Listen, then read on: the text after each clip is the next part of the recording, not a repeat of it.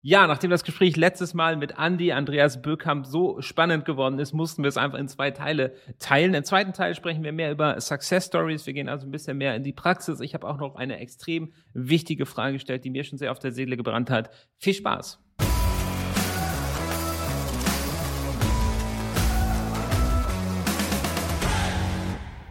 Gut, und bei mir ist immer noch der André. Für unsere Hörer ist es zwei Tage später, für uns ist es zwei Sekunden später. Also schön, dass du immer noch dabei bist, Andi. Kannst du denn noch reden, ne? Ich kann noch. Ich habe was zu trinken und hier ist noch Luft im Raum, also geht. Sehr, sehr schön, sehr, sehr schön. Dann ziehen wir auch direkt weiter durch. Wir waren gerade ein bisschen in dem Markenaufbauprozess und das ist, glaube ich, auch extrem spannend für jeden Shop. Und was ich so merke ist, du, du sprichst das Ganze sehr ganzheitlich an. Also wir sprechen ja nicht nur über Farbe, über Logo, über Namen. Wir haben eigentlich noch gar nicht über Logo und Name gesprochen. Stimmt. Sondern du, du, du redest hauptsächlich wirklich, also Farbgebung eine Sache, aber auch vor allen Dingen Zielsetzung, über welche Kanäle möchte ich da rangehen und so weiter. Also ich sehe, das Thema Branding ist viel mehr als nur die richtige Schriftart und die richtige Farbe auswählen. Ja, total. Also es gibt ja online, ähm, das ist ja hinlänglich bekannt, Websites, auf denen ich mir ein Corporate Design ziehen kann für 100 Euro gefühlt. Ja. Ähm, Was hältst du davon? Das würde mich auch mal interessieren. Ähm, ja, ich würde mal sagen, das kann man machen, wenn man nicht auffallen möchte. Oh, guter Punkt, ja. Ähm, also natürlich ist das ein möglicher Start für ein Unternehmen, gerade für, für, für junge Startups, für ähm, ganz kleine Unternehmen, die erstmal wenig Kapital zur Verfügung haben. Ähm, alles in Ordnung, kann man machen. Ähm, und wenn man merkt, dass das Ganze funktioniert und dass das Produkt oder die Dienstleistung, die man anbietet, auch wirklich bei der Ziel, bei den Zielgruppen ankommt, dann sollte man überlegen, das zu festigen. Ähm, denn das müssen wir uns nicht vormachen. Das sind natürlich Produkte, die sind jetzt nicht irgendwie strategisch, analytisch äh, auf, auf dich und auf deine Bedürfnisse oder auf die Bedürfnisse deiner Zielgruppen zugeschnitten, sondern das sind halt relativ simple Gestaltungen, die ja wiederkehrend sind. Also du wirst damit nicht auffallen. Und gerade im E-Commerce, glaube ich, ist es total sinnvoll, auch mal aufzufallen. Deswegen ähm, kann man machen, wenn man nicht auffallen möchte. Also guter Punkt mit dem Auffallen auch, da kann ich schon mal anteasern, bald habe ich hier eine Marke bei mir von den Sugar Daddies, dass die machen äh, essbaren Keksteig, übrigens auch wieder ein relativ vergleichbares Produkt in Anführungsstrichen, aber die stechen so raus mit ihrem absolut genialen und Marketing und kreativer Werbung. Das ist absolut fantastisch, da gehen wir auch nochmal ganz tief rein mit dem Markt dann in ein, zwei Wochen. Ähm, aber es ist schön, dass du das sagst. Wenn man sowas macht, dann fällt man nicht auf und wahrscheinlich möchte man auffallen. Davon gehe ich aus, ja. Okay, ähm, jetzt hast du nur angesprochen, Kanäle sind auch extrem wichtig so für den Markenaufbau. Wie meinst du das denn? Ähm, ja, man wird in, in der Analysephase natürlich äh, festgelegt haben, wer die Zielgruppen sind. Und ähm, Zielgruppen, wir, wir kennen das alles, äh, wie man wie man Personas aufbaut. Da gibt's äh, unfassbar viele ähm, ja, Foren und hast nicht gesehen Informationen für, ähm, welches da jetzt das perfekte Modell ist. Ich glaube, am Ende des Tages ist es einfach unfassbar wichtig, dass man sich in diese Zielgruppen hineinversetzen kann. Ja. Ob das jetzt zehn Seiten sind, die ich dazu geschrieben habe, oder zwei, spielt am Ende des Tages, glaube ich, nicht die entscheidende Rolle. Ähm, und wenn man das eben schafft, dann weiß man natürlich auch, okay, wie kann ich denn diese Zielgruppen erreichen? Und das macht natürlich einen riesen Unterschied, ob ich weiß, dass meine Zielgruppen immer Auto fahren und ich deswegen irgendwie Plakatwerbung machen muss ähm, auf dem Weg zur Arbeit für diese Autofahrer oder ob die eben bei Instagram unterwegs sind und ich dafür sorgen muss, dass ich Instagram-Werbung habe. Ja. Ähm, das macht natürlich einen großen Unterschied und genau deswegen muss man sich ähm, Gedanken über Zielgruppen machen. Und ähm, das bleibt auf jeden Fall nicht aus. Ja, also wie gesagt, Hörer des Podcasts wissen, das Zielgruppenverständnis ist die Basis für alles, weil ich glaube, da wirst du mir auch zustimmen, wenn man keine Ahnung hat, wer seine Zielgruppe ist oder schlimmer, was ich auch häufig sehe, ein falsches Verständnis hat, wer seine Zielgruppe ist, dann kann man noch so gut das Branding machen und das Logo-Design und das Corporate Design ändern und die richtigen Kalender wählen, das wird alles komplett äh, hoffnungslos sein. Ja. Ähm, also ich glaube, die Basis für alles ist wirklich tiefes, tiefes Zielgruppenverständnis. Also unbedingt mit den Kunden reden, in die Daten gucken und so weiter. Das kann man wirklich nicht oft genug sagen. Ganz genau, kann ich nur unterstreichen. Ja, sehr schön. Okay, äh, jetzt habe ich mal eine Frage, weil was ich extrem häufig sehe und wo ich mich selber auch schuldig gemacht habe schon, ist, man will ein Projekt starten, ähm, so als Online-Shop, man hat vielleicht sogar schon seine ersten Kunden, aber jetzt braucht man einfach ein bisschen was Branding und dann passiert erst mal zwei Monate gar nichts, weil man einfach über eine Million Variationen des Logos und des Namens geht. Wie sinnvoll ist das denn? Also wie viel Arbeit sollte ich da wirklich ins Logo und Name reinstecken und inwiefern ist das einfach sowieso nur ähm, etwas, was, was später sowieso verbunden wird mit irgendwas? Also ganz viele Logos wie Apple ist ja zum Beispiel einfach aus dem Zufall entstanden und die hatten vorher ein ganz, ganz furchtbares Logo, wo der Designer einfach das Apple, den Apfel rausgepickt hat. Ähm, also wie viel Gedanken sollte ich mir zu meinem Logo und zu meinem Markennamen überhaupt machen? Also die Frage ist natürlich insofern nicht einfach zu beantworten, als dass ich nicht sagen kann, zwei Tage oder zwei Wochen. ähm, das ist natürlich so jetzt nicht genau definierbar. Das kommt natürlich auch immer darauf an, ähm, ja, wie viel Zeit habe ich denn überhaupt auch? Das ist natürlich auch mal ja. ein Faktor. Ähm, weil auf uns kommen natürlich auch immer Kunden zu, die sagen, okay, ich muss aus bestimmten Gründen jetzt in zwei Monaten, muss das neue Corporate Design stehen. Ähm, das ist natürlich ein Zeitdruck, da müssen wir erstmal schauen, haben wir überhaupt die Kapazitäten dafür und was brauchen wir denn, lieber Kunde, überhaupt noch von dir? Ähm, hast du denn schon die ganze Basiswissen, den, das Wissen, was du brauchst, um denn überhaupt ähm, das Corporate Design zu entwickeln? Das heißt, da sind wir wieder bei dem Thema Analyse und Strategie, haben wir vorhin schon mal genauer besprochen, deswegen will ich da nicht weiter drauf eingehen. Ähm, aber zu definieren, wie lange braucht man, das ist natürlich jetzt nicht ganz klar zu sagen. Ähm, ich denke, wichtig ist, dass man darüber nachdenkt, zu sagen, okay, ähm, meine Marke soll natürlich langfristig bestehen. Und ähm, vielleicht kaufe ich mir Schuhe alle paar Jahre. Aber wie lange hält denn eigentlich so ein Corporate Design? Das ist natürlich auch eine klassische Frage. Und im Idealfall sprechen wir davon, dass, dass eine gute Marke, ein, ein gutes Branding, sieben bis zehn Jahre, das, das sollte sie schon schaffen. Und ähm, wenn man das mal dagegen hält, dann wird einem auch bewusst, dass das mhm. eben kein Prozess ist, der mal eben in zwei Wochen abgehandelt ist, sondern dass man sich vielleicht lieber ein bisschen mehr Zeit dafür nimmt. Weil am Ende des Tages gilt auch da, wenn man sich vielleicht ähm, kurzfristig entscheidet, weil man sich zu sehr unter Druck setzt, dann bereut man es vielleicht im Nachhinein, weil man dann eben nochmal ran muss nach ein paar Monaten oder ein paar Jahren, ähm, um das Ganze eben abzudecken. Und wenn man das gleich richtig macht, könnte man auch sagen, dann hat man vielleicht länger was von. Und ähm, ich denke, das begleitet uns alle irgendwie so ein Stück weit, dass man, dass wir alle schon mal die Erfahrung gemacht haben, ähm, lieber richtig als mehrfach könnte man doch sagen. Definitiv, definitiv. Ich würde nur dagegen halten, dass ich sehe, und da bin ich, wie gesagt, auch selber schuldig, dass man sich komplett blockiert in dem Ganzen. Und ich habe mir zum Beispiel irgendwann bei unserem Agenturname Inbox Marketing, habe ich irgendwann, ich hatte eine Menge, Menge Ideen, gesagt, so, zwei Wochen gibst du Zeit und dann entscheidest du dich. Also an dem Sonntag in zwei Wochen, da wirst du abends sagen, das ist der Name, das ist das Logo. Weil sonst gerät das einfach kom komplett außer Kontrolle. Und wenn man erstmal drei Monate nichts anderes macht, außer das Logo aus, aus, aussuchen, dann wird man nicht vom Fleck kommen. Und mhm. da würde ich argumentieren, dass es dann besser ist, überhaupt irgendwas zu nehmen, was wenigstens halbwegs passt und das später nochmal zu überarbeiten, wenn man sieht, der Erfolg ist auch wirklich da. Ja, das, das kann man sicher so sagen. Und ähm, loslaufen, wenn man so sagen möchte, äh, kann natürlich auch nie schaden. Und ja. ich glaube, dass es einfach total sinnvoll ist, gerade wenn man selbst so eine starke emotionale Verbindung zu einer Marke hat, dann eben auch versuchen, nicht emotional zu entscheiden, sondern eben tatsächlich ähm, vielleicht AB-Testings zu machen, ähm, ganz viele Freunde und Verwandte fragen, was sie damit verbinden würden oder tatsächlich ja. auch ähm, zielgruppenspezifisch fragen. Also auch da gibt es ja mittlerweile viele Tools, ähm, wo man das eben tatsächlich auch machen kann. Tools, um, um Zielgruppen zu befragen?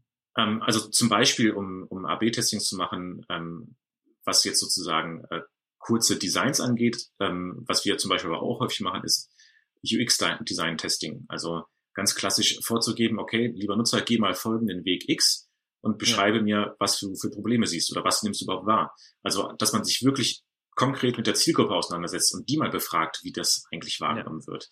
Weil man selbst natürlich immer so eine ähm, etwas verschobene Wahrnehmung ähm, gerade von seiner eigenen Marke hat. Total. Das Einzige, was ich sehe, was ich häufig in der Praxis auch sehe, ist, wenn ich jetzt zum Beispiel dich frage, hey, hey Andi, welches Logo gefällt dir besser oder von welcher Marke wirst du eher kaufen, dann sind die Ergebnisse oft deutlich unterschiedlich von, was du mit dem Geldbeutel auch wirklich kaufen würdest, wenn du weißt, was ich meine. Also ich finde es ja. da sehr, sehr schwierig, die richtigen Fragen zu stellen, auch die richtige Testumgebung zu gestalten. Ich sehe ja auch zum Beispiel auf LinkedIn häufig, äh, welchen Checkout findest du besser? Mhm. Das kennst du bestimmt. Und ich finde diese Fragen einfach sinnlos, weil es wird dir überhaupt nicht weiterhelfen. Macht sie einfach beide in deinen Job, mach einen Split-Test und dann wirst du es sehen. Aber LinkedIn, was LinkedIn dort entscheidet, hat nichts damit zu tun, was seine Zielgruppe tun wird. Oder wie siehst du das? Ganz genau. Also ähm, man nimmt das ja aktuell sehr viel wahr. Und auch ich ähm, kann mich ja nicht ganz davon frei machen, dass ich ab und zu einfach mal ähm, ja Logos nebeneinander lege und sage, hey, was gefällt Ihnen besser?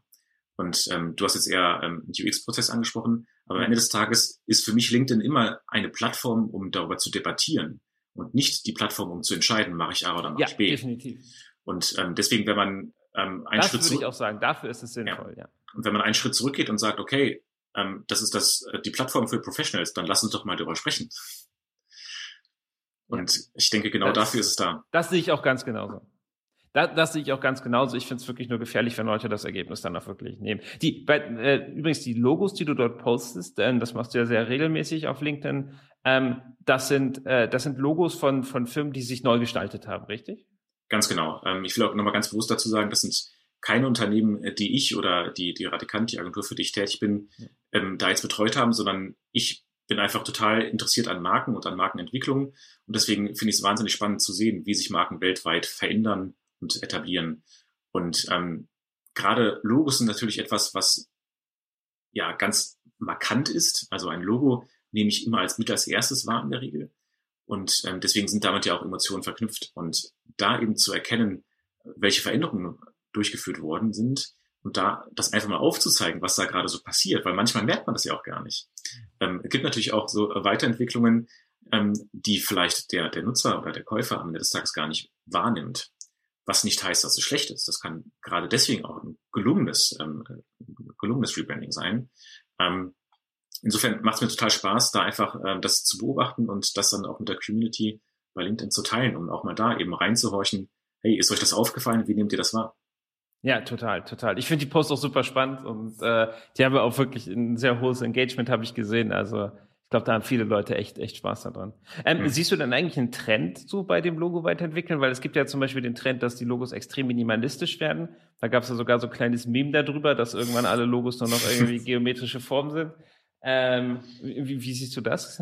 Ja, also es gibt natürlich Designtrends und diese Designtrends, die sieht man natürlich nicht nur in den Logos, sondern insgesamt im Auftritt von Marken. Also beispielsweise auch dieser Illustrationsstil ist ja auch sehr, sehr beliebt geworden. Also jemand, ähm, der heute seine Marke updatet, der wird auch immer einen Illustrationsstil mit auf den Markt bringen.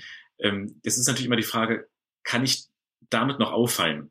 Ähm, auch ein Thema ähm, auffallen, was wir angesprochen haben, ähm, was natürlich ja, letztendlich gewünscht ist, dass ich als Marke auch auffalle. Und wenn ich, wenn ich so bin wie alle anderen auch, dann werde ich damit wahrscheinlich nicht auffallen. Ähm, und was, was jetzt spezifisch Logos angeht, kann man natürlich schon sagen, dass, dass diese Vereinfachung, also die Simplifizierung der äh, Logos ähm, durchaus ja, wahrgenommen wird. Ähm, es gibt bestimmte Branchen, wo es ganz extrem ist, also beispielsweise die Automobilbranche, ja. ähm, wo wir Deutschen ja auch eine sehr emotionale Bindung zu haben. Ähm, und wenn man aber mal auch da immer ähm, einen Schritt zurückgeht und ähm, mal darüber nachdenkt, warum passiert das eigentlich, denke ich, lässt sich das auch ähm, relativ oft nachvollziehen. Also früher ähm, musste ein Logo eben nicht die Dinge erfüllen, die es heute erfüllen muss. Zum Beispiel muss man sich heute darüber Gedanken machen, wie sieht eigentlich meine Marke und mein Logo auf einer Smartwatch aus? Wie sieht ähm, das Ganze digital aus in verschiedenen Größen? Und das musste man sich früher eben nicht so sehr vor Augen führen. Und deswegen gibt es eben heutzutage bestimmte Anforderungen an einen Corporate Design und damit verbunden ja auch an Logos, ähm, die man früher noch gar nicht hatte. Und um diesen Anforderungen gerecht zu werden, ist es relativ einfach, eine Simplifizierung der Darstellung zu verwenden, weil ich die eben auch in klein und in groß sehr, sehr gut darstellen kann. Nur um ein Beispiel zu nennen. Ah, sehr, sehr, sehr guter Punkt. Also da habe ich auch gar nicht drüber nachgedacht, aber dass das Branding natürlich auch sehr vom Medium abhängt, sehr von der Zeit abhängt und man sich einfach verändern muss, um, um dem gerecht zu werden. Extrem guter Punkt. Das ist ja das Gleiche. Eigentlich muss man jedes Logo irgendwie auf quadratisch bringen können, weil man braucht das halt für irgendeinen Avatar auf irgendeiner Plattform garantiert. Also Ganz genau. wenn man genau. ein sehr längliches Logo hat, dann hat man da ein großes Problem. Ja, richtig. Deswegen, ähm, also eine Bildmarke ist letztendlich ja auch Pflicht. Du hast es gerade schon angesprochen, um auf Social Media Kanälen aktiv zu sein. Ja, ja brauche ich dann irgendwie etwas Kleines. ja. Ja, lustig, lustig. Da habe ich noch nie drüber nachgedacht. Gut, Andi, lass uns doch zum Abschluss nochmal über ein paar Success Stories reden. Da würde mich interessieren, was siehst du denn Marken, äh, die wirklich das Brandbuilding perfekt, perfekt machen? Und wo siehst du Marken, die haben absoluten Nachholbedarf? Ähm, das ist eine interessante Frage. Also zum einen glaube ich, gibt es Perfektion wahrscheinlich in diesem Maße nicht. Ähm, zumal wir jetzt ja auch keine Studien zugrunde liegen haben, wo wir ähm, jetzt sagen, okay, schau dir diese Zahlen an, das ist ein Beweis für X oder für Y. Ich glaube, es geht eher so um, um das Gefühl ähm, einer Marke und da finde ich tatsächlich, dass die Deutsche Telekom einen sehr, sehr großen Schritt gemacht hat. Ähm, wenn man sich da auch mal anschaut, die, die Wahrnehmung der Marke hat sich sehr, sehr stark geändert. Ähm, die Deutsche Telekom ist mittlerweile eine unfassbar wertvolle Marke geworden. Ähm, und das liegt natürlich auch daran, dass äh, es die Deutsche Telekom geschafft hat, ja, eine, eine Farbe als Markenrecht zu sichern. Also dass eben Magenta, die Farbe, ähm, letztendlich ja Telekom gehört, wenn man so sagen möchte. Und das ist natürlich ein toller Wert, den man geschaffen hat und den man auch nach wie vor eben auch auf allen Medien und überall dort spielt, wo man als Marke auftritt. Und das ist total wertvoll und darüber hinaus sinnvoll, um eben allein mit einer Farbgebung ähm, hier aufzutauchen und ähm, aufzutrumpfen. Das schaffen eben nicht viele. Da gibt's ähm, vielleicht noch ein paar andere Beispiele, also ähm, zum Beispiel die, die Creme von Nivea, also von Bayersdorf. Ja. Die hat es ja auch geschafft, ähm, da diesen, diesen dunklen Blauton für sich zu etablieren und eben ganz klar zu machen, okay, wenn du diese Farbe siehst, dann assoziierst du damit eine Marke. Und wenn man das geschafft hat, dann, dann ist das natürlich extrem viel wert für eine Marke, weil man eben nicht immer vielleicht mit dem Nivea Schriftzug kommen muss, um, um die Marke zu erkennen. Und ähm, das sind natürlich Ziele für, für Marken, ähm, die sind sehr, sehr hoch gesteckt. Aber wenn man das geschafft hat, dann ist es sicherlich auch sehr, sehr wertvoll. Äh, es ist, aber es ist wichtig, was du da ansprichst, dass das ganze Look and Feel halt zur Marke, weil wenn ich zum Beispiel in eine Drogerie gehe und ich, ich sehe das Duschgel, ich sehe sofort, was von Nivea ist, so auf den ersten Blick. Der, die, die ganze Packung, die sind ja auch nicht immer dunkelblau, aber bevor ich den Schriftzug sehe, die, das ganze Packungsdesign ist einfach schon Nivea. Genau, das so. ist immer ein sehr, sehr schönes Beispiel dafür, dass letztendlich ja alles zueinander passen muss. Also es reicht ja. nicht, eine coole Farbe zu haben oder ähm, einen coolen Illustrationsstil zu haben, sondern das Gesamtkonzept ist ausschlaggebend dafür, wie das eben bei dem Endnutzer ankommt. Ja, ja, ich glaube auch total unterschätzt, dass dieses Markenbild einfach ko kohärent sein muss. Also der Shop muss aussehen wie das Produkt, das Produkt muss aussehen ja. wie die E-Mails, die man verschickt und so weiter. Das muss alles, der, der Kunde muss sofort das sehen, das Werbematerial, die Beileger muss sofort sehen, okay, das ist Marke X. Das, das, das muss sofort intuitiv sein, so wie das Nivea ja. zum Beispiel auch. Das ist ja ein unfassbar spannendes Thema. Also das, wir nennen das Designkonsistenz, dass eben ja. eine Marke so etabliert ist und so gleichbleibend ist, dass sie eben auf allen Kanälen, egal wo ich sie ähm, wahrnehme, ähm, die gleichen Werte und die gleichen Emotionen ausstrahlt und ich sie halt immer wieder erkenne. Und ähm, da kann man natürlich auch drüber streiten. Eine Marke darf ja auch nicht, also sie muss ja trotzdem flexibel bleiben. Also ähm, sie darf nicht in einem starren Gerüst stecken, wo es immer nur das Gleiche passiert, sondern sie muss natürlich auch gerade über die Kanäle, wo ich ja vielleicht auch unter, unterschiedliche Zielgruppen bediene, ähm, muss sie natürlich auch eine gewisse Flexibilität mitbringen, ähm, aber nichtsdestotrotz muss eben ja gleichbleibende Designkonsistenz da sein, damit ich eben als Marke auch mich so etablieren kann, dass mich alle immer gleich wahrnehmen. Und ähm, das ist tatsächlich gar nicht so einfach, ähm, da eben Konsistenz und Flexibilität ähm, gleichzeitig zu gewährleisten. Ähm, aber das ist etwas, über das man sich auf jeden Fall Gedanken machen sollte. Ja, total, total, total. Okay, äh, eine Marke fällt mir noch ein, die super Job gemacht hat und das ist Mercedes so in den letzten 15 Jahren. Wirklich von diesem alte Leute-Mobil, was keine junge Zielgruppe irgendwie angesprochen hat, zum wirklich jetzt gehyptesten Auto so in, in, in meiner Generation. Und das ist auch schon wirklich absolut beachtlich. Definitiv. Also ähm, ich habe es vorhin schon mal angedeutet, Autos sind natürlich für uns ähm, ja mehr als nur ein Gebrauchsgegenstand. Ähm, wir gehen da sehr emotional mit um, weil wir eben auch sehr viele Autohersteller haben, die ja, die tolle, sicherlich alle tolle Autos die produzieren, aber eben unterschiedlich auf den Markt platzieren, kommunikativ als auch visuell. Und ähm, Mercedes hat es da mit Sicherheit geschafft, eine Art Statussymbol zu sein und eben auch ja, Familienautos zu etablieren. Und ich gebe dir vollkommen recht, früher ähm, war es mit Sicherheit nicht als Familienauto wahrgenommen worden. Ähm, jetzt will ich auch gar nicht sagen, dass es äh, Mercedes Autos wie Familien baut, aber meine Wahrnehmung ist eben, dass sich genau das gewendet hat, dass es früher undenkbar gewesen wäre, sich ähm, eine Mercedes-Klasse zu kaufen und äh, damit halt mit der Familie zu fahren. Ähm, und genau das sieht man aber heutzutage. Total, total, total. Also wirklich grandioser Job, grandioser Job. Ähm, Jetzt hätte ich noch eine Frage, du hast äh, noch die Zahlen angesprochen, weil das finde ich ja bei, ich meine, im Performance-Marketing, im E-Mail-Marketing, wir haben immer so klare Zahlen. Ich kann die Agentur wechseln oder ich kann den E-Mail-Marketer wechseln. Ich sehe es eigentlich sofort an den Zahlen. Beim Performance-Marketing dasselbe. Branding ist aber viel, viel schwieriger, weil es erstmal ein sehr langfristiger Effekt ist und auch sehr schwer zu messen. Was, was nehme ich denn überhaupt als Zahlen? Also wenn du jetzt, wenn ich zu dir gehe und sage, verbessere mal mein Branding, woran sehe ich denn überhaupt, dass du einen guten Job gemacht hast? Das ist eine sehr, sehr gute Frage. Ähm also zum einen geht es ja auch darum, nicht ausschließlich für die Zielgruppen ähm, ein Branding zu gestalten, sondern auch für die Nutzergruppen. Das heißt, ja. du möchtest ja ähm, deine Marke so repräsentiert wissen und mit bestimmten Tools auch nutzen können. Das heißt also, ja. wenn du ähm, jedes Mal, wenn du eine neue Kampagne machen möchtest, jedes Mal, ähm, wenn du irgendwie Werbung irgendwo schalten möchtest, jedes Mal immer wieder vor den gleichen Problemen stehst, dann kann man dir auch schon mit Branding helfen, weil Branding heißt auch, ähm, eine Marke nutzbar zu machen. Und zwar nutzbar für den Anwender und das ist dann natürlich derjenige, der diese Marke führt. Und ähm, dazu gehören dann auch äh, ganz simple Templates, also ob das PowerPoint, Word oder was für ein Tool auch immer ist oder InDesign, Photoshop, hast du nicht gesehen.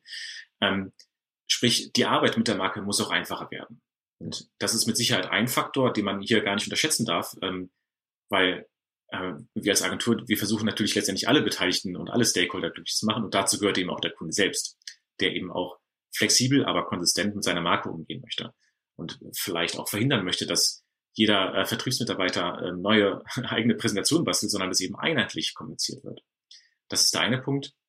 Und der andere Punkt ist natürlich auch die, die Kundenbindung.